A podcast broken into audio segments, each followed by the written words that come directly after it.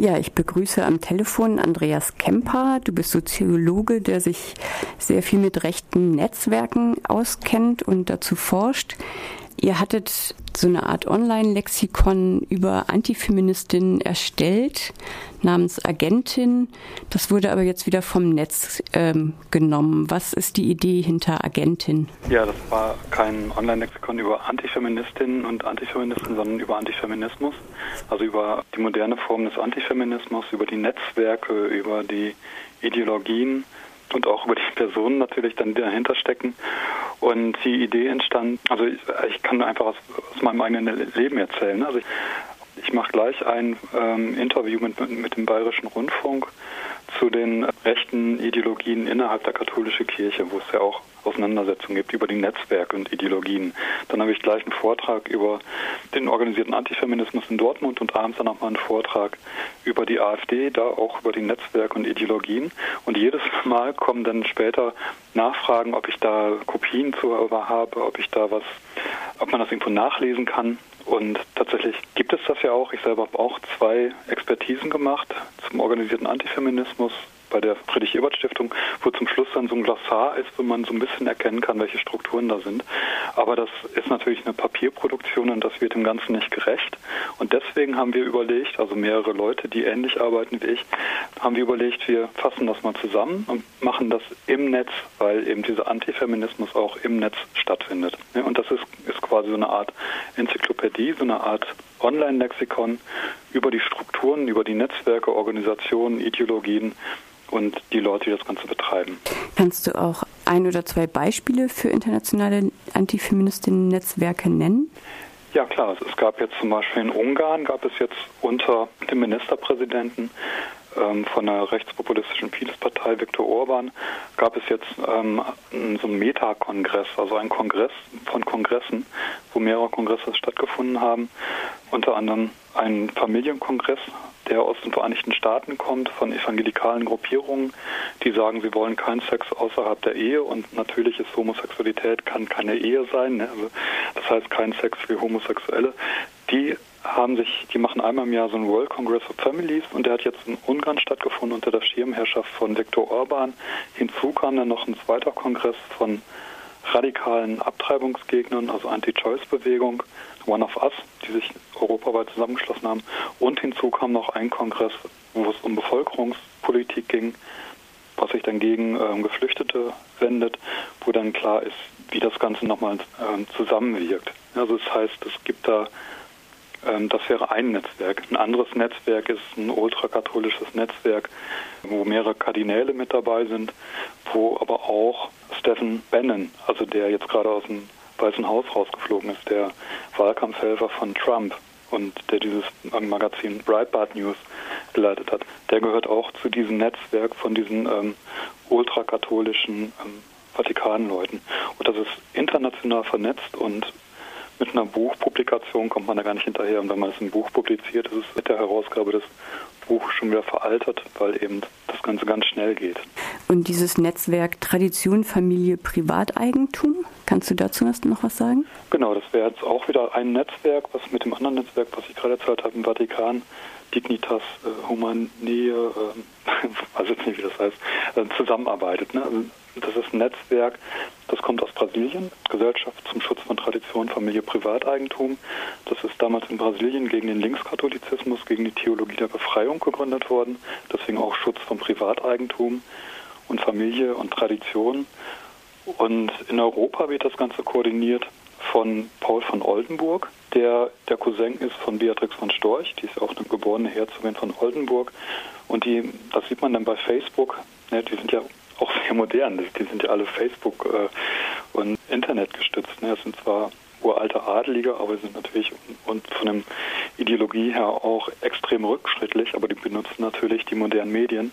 Und da sieht man bei Facebook, wie Beatrix von Storch und Paul von Oldenburg zusammenarbeiten. Und diese Gesellschaft zum Schutz von Tradition, Familie, Privateigentum, die ist mit, also federführend mit dafür verantwortlich, dass wir in Polen jetzt gerade dieses Anti-Abtreibungsgesetz haben, was Abtreibung in allen Fällen verbietet, auch bei Vergewaltigung und die Gefängnisstrafe von zwei Jahre auf fünf Jahre Haft erhöhen will, wenn eine Frau oder ein Mädchen, minderjähriges Mädchen oder auch die Ärzte halt Abtreibung vornehmen. Auch die sollen dann halt in den Knast bis zu fünf Jahre. Und da steckt dann eben diese Gesellschaft zum Schutz von Familie, äh, Tradition und Privateigentum dahinter. Die sind gleichzeitig aristokratisch, die sagen mehr Vorrang für den Adel und arbeiten mit diesen ganzen ultrakatholischen Kardinälen zusammen. Und das ist halt Kämpfe innerhalb der katholischen Kirche.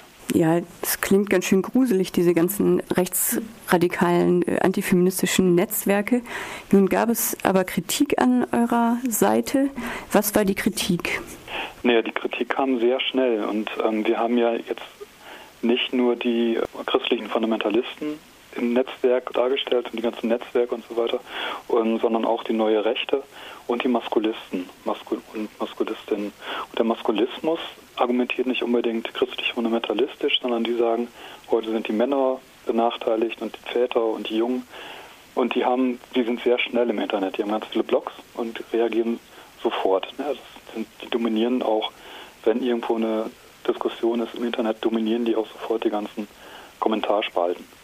Und sie haben das geschafft, die haben ähm, das geschafft, die Kritik sofort zu, zu framen, also da einen Rahmen zu setzen und haben gesagt, das Ganze ist ein Online-Pranger.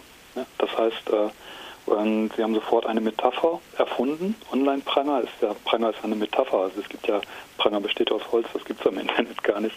Ist eine Metapher, die halt aussagen will, da wird jemand bestraft.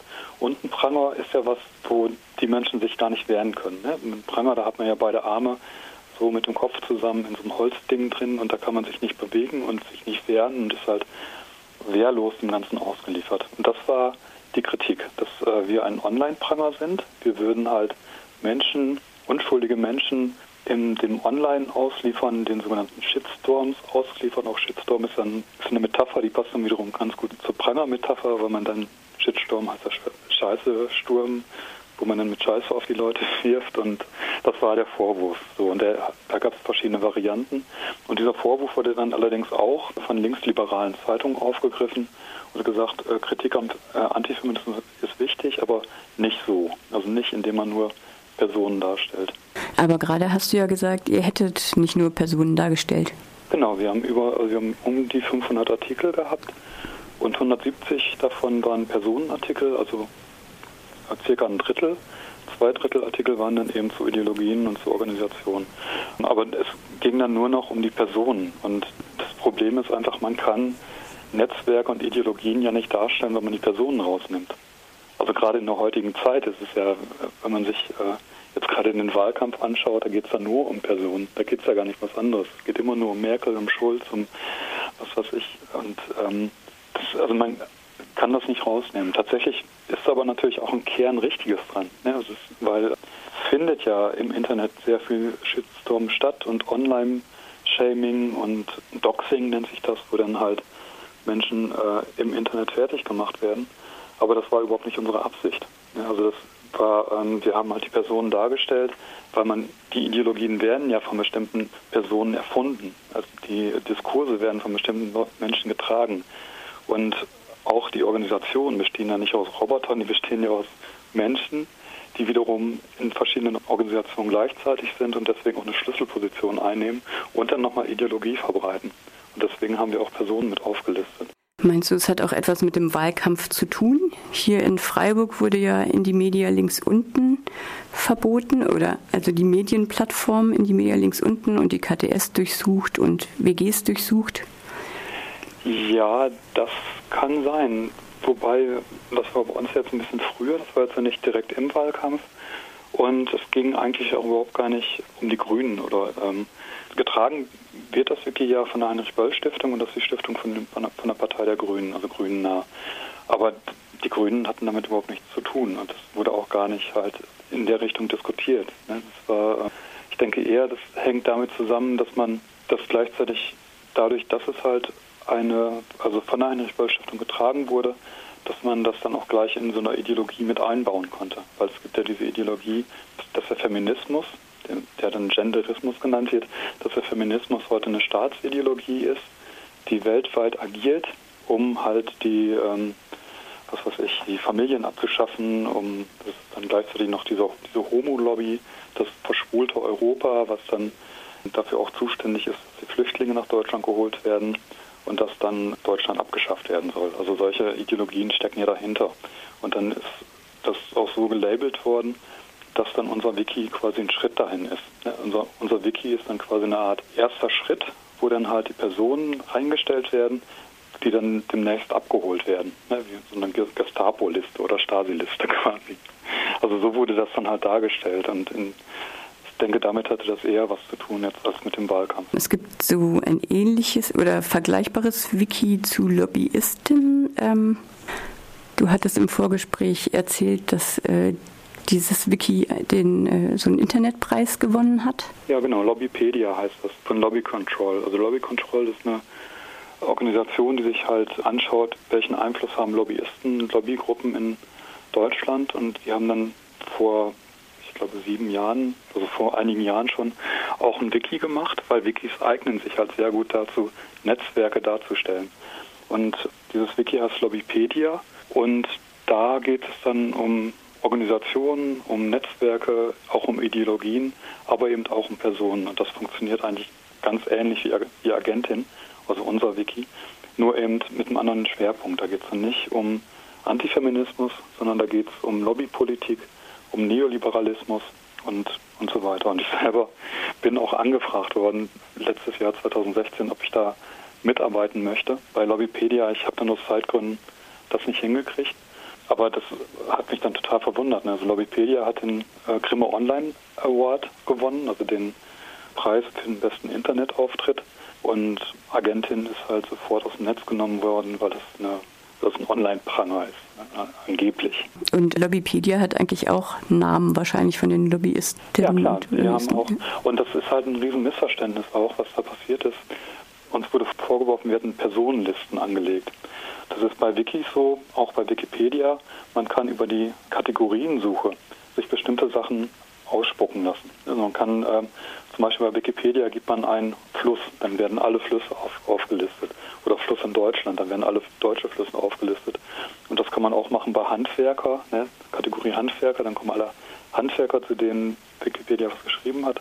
Und das haben wir auch gemacht. Wir haben dann auch Personenlisten, also nicht Personenlisten, sondern eine Kategorie Personen angelegt, was auch sinnvoll ist, weil man sich dann ähm, anschauen kann, welche Personen sind eigentlich wichtig für den Antifeminismus. Wer ist, wer ist da halt wichtig? So, und ähm, das hat das gibt es bei Lobbypedia auch. Auch die haben halt eine Kategorie Personen, wo man dann anschauen kann, welche Personen gehören zum Lobbyismus, äh, welche Personen sind wichtig beim Lobbyismus in Deutschland. Die haben dann nochmal eine extra Kategorie, einen Seitenwechsler heißt die, glaube ich, also von Leuten, die aus der Politik rausgehen und dann halt einen lukrativen Job in der Wirtschaft bekommen. Ne, das Seitenwechsel. Aber das ist bei Lobbypedia nicht passiert. Also Lobbypedia ist nicht vorgeworfen worden, dass es ein Online-Pranger ist, dass sie jetzt da äh, Personenlisten anlegen und dann nach der Machtergreifung dann die Lobbyisten abzuholen, in den Knast zu werfen. Also das hätte man ja auch so labeln können, aber da ist es nicht passiert. Und wird Agentin wieder ins Netz gehen? Was meinst du? Ähm, das kann ich nicht entscheiden. Ich bin Redaktionsmitglied, aber ich bin nicht Herausgeber. Ich hoffe es ja. Also ich hoffe es sehr, weil also der organisierte Antifeminismus, den sehe ich schon als Gefahr, weil in Deutschland haben wir zwar Fortschritte, was Frauenrechte und was Schwulen und Lesben und Transrechte angeht, aber wir haben gleichzeitig weltweit auch extreme Rückschritte, gerade auch mit Putin, mit Trump, Erdogan und was weiß ich.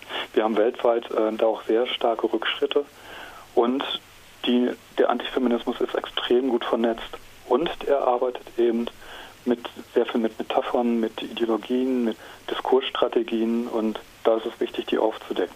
Und ich sehe eigentlich keine andere Möglichkeit oder keine bessere Möglichkeit, diese Strukturen aufzudecken, als mit einem Instrument, was selber auch im Internet selber agiert, weil das sind internetbasierte Netzwerke. Und die kann man nicht mit Buchpublikationen, also da kann man schon, man kann natürlich auch Buchpublikationen herausgeben zu dem Ganzen, das passiert ja auch, aber das ist äh, zu langsam. Ja, deswegen denke ich, die einzige Möglichkeit, diese Strukturen aufzudecken, ist, dass es da äh, Internetstrukturen gibt wie Wikis. Und Wikis sind für mich da einfach die beste Möglichkeit. Und ich hoffe auch sogar, dass es nicht nur ein Wiki gibt in Deutschland, sondern dass es auch dann ein englischsprachiges Wiki gibt, ein französischsprachiges Wiki und so weiter, weil diese Netzwerke sind international aufgestellt. Ja, also ich denke, das ist der richtige Weg. Und ich hoffe, dass es schnell wieder ans Netz geht.